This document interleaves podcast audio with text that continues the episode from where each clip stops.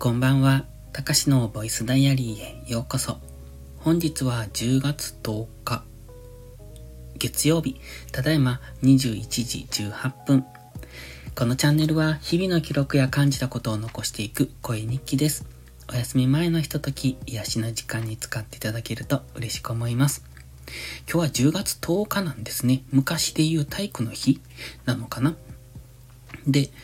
今、連休でしたよね。あ、そう、そうだ。体育の日じゃなく、スポーツの日かなんかに変わったんでしたっけ？まあ、あまり関係ないんですけど。で、うんとね、今日は月曜日ということで、あのー、午前中はオフだったんですね。でも結構早起きして、そして朝から、うんと、商材、教材を作ってました。まあ、情報商材ですね。僕が今作っている今2個作っているんですけど、まあそのうちの1つを今日の午前中は考えてました。まあ結構ね、まあ8割、9割方も仕上がったのかなという感じ。あと1項目作り終えれば、それで一旦完成かなと思ってるんですが、それ、あとはそれを見直して、うん、わかりにくいところを手直しして、そして、えっと、販売方法がよくわかんなくって、ストライプで販売しようと思うんですが、いまいち使い方がわからないというところですね。ただまあ、一応ストライプと、あとはどうしようかなと思って、ノートとかでも、あの、販売してもいいんですが、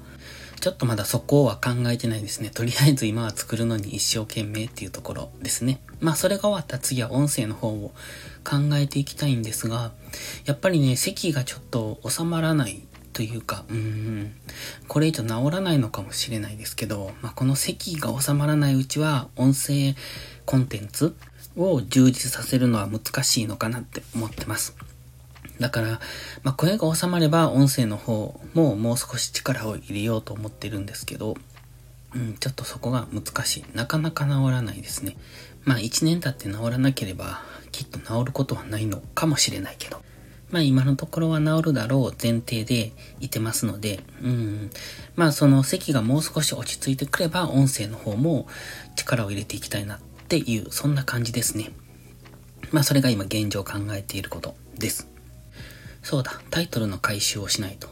夏もそうなんですけど、今ね、ちょっと夕焼けが綺麗な日多くないですか？多分秋の空って雲が、こう薄い雲が多いから夕焼けになりやすいのかな？だからすごい夕焼け綺麗なんですけど、その夕焼けが綺麗なタイミングでカメラ、カメラ？スマホを持ってないんですよね。だから撮れないんですけどね。いつも思うのが、いつもうちの家の前から見える夕焼け結構綺麗なんですよ。あの、前にも喋ったんですが、ここ河岸段丘の上に住んでまして、ちょっと小高い、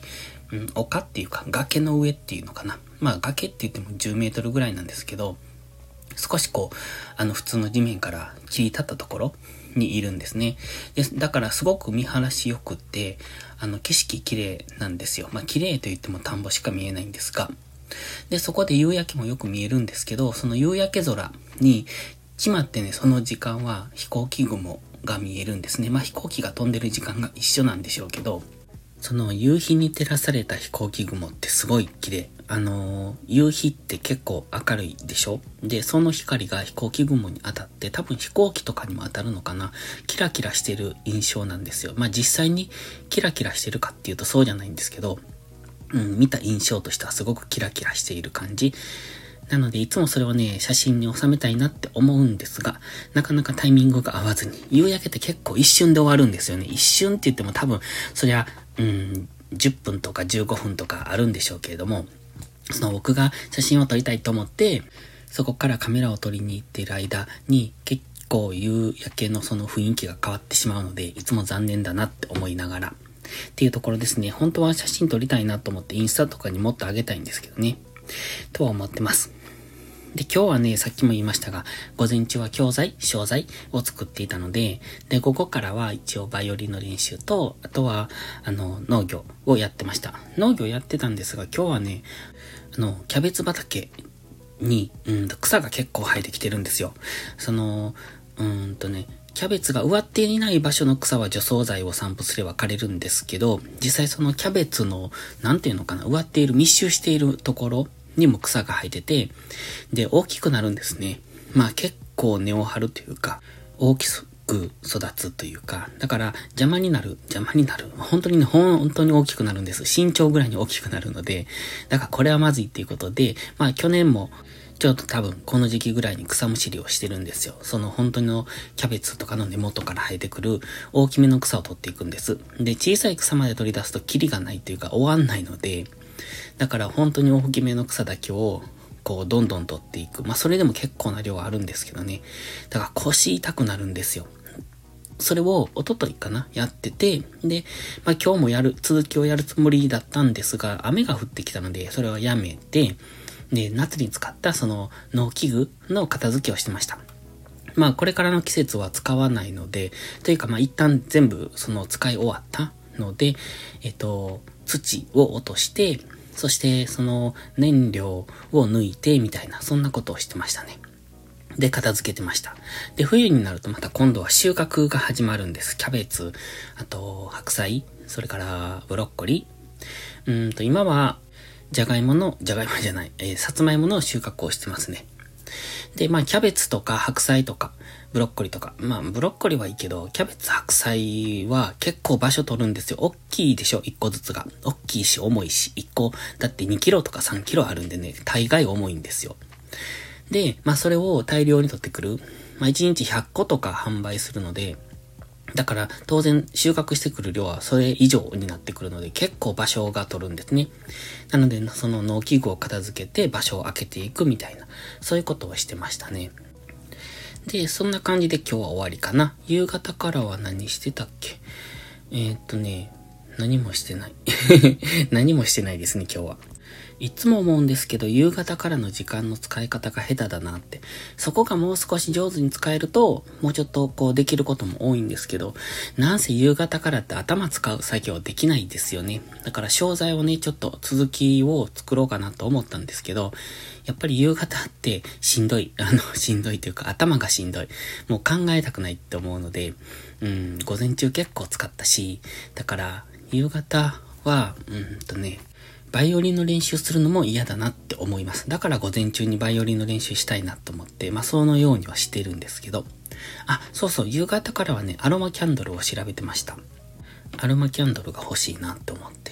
ずっと机の前に一つ置いてあったんですよ。まあ置いってあった。なんか昔にお土産か何かでもらったもので、ちょっと匂いがするし、うん、まあ、芳香剤程度の感じで置いといたんですけど、まあ、それの匂いもほとんどなくなってしまったので、じゃあ燃やすかっていうことで、まあ、キャンドルとして使ってたんです。まあ、昨日、一昨日ぐらいから火をつけてるのかな。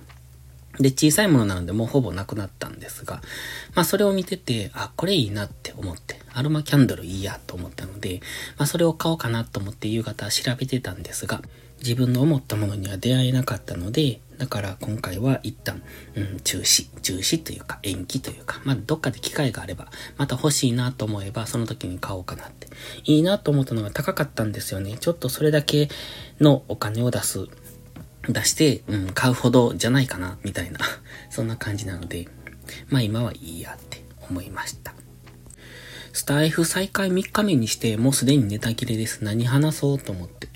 今日も話すことねえやって思いながら。昨日、おとといで結構今までのこう近況とか今考えていることっていうのをダーって喋ってしまったので、本当に喋ることなくなったんですよね。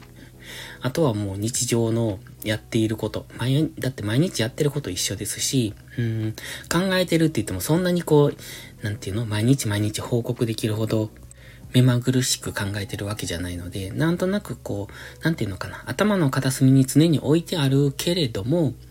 えっ、と、その答えが出るのが今すぐじゃなくって、今それだけを考えるっていうよりも、えっ、と、どこかで考えようという意識は持ってるけど、常に考えてて、どっかに置いてあって、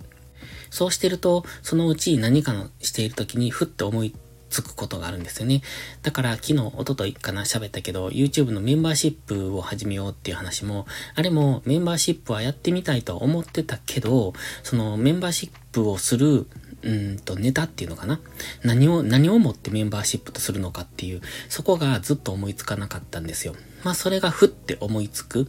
まあ、それは思いついたというか、新しくこうやってみようと思ってやってみてたことを、あ、これメンバーシップにすりゃいいや、みたいな感じで思いついたりするんですよね。で、今持ってる課題が、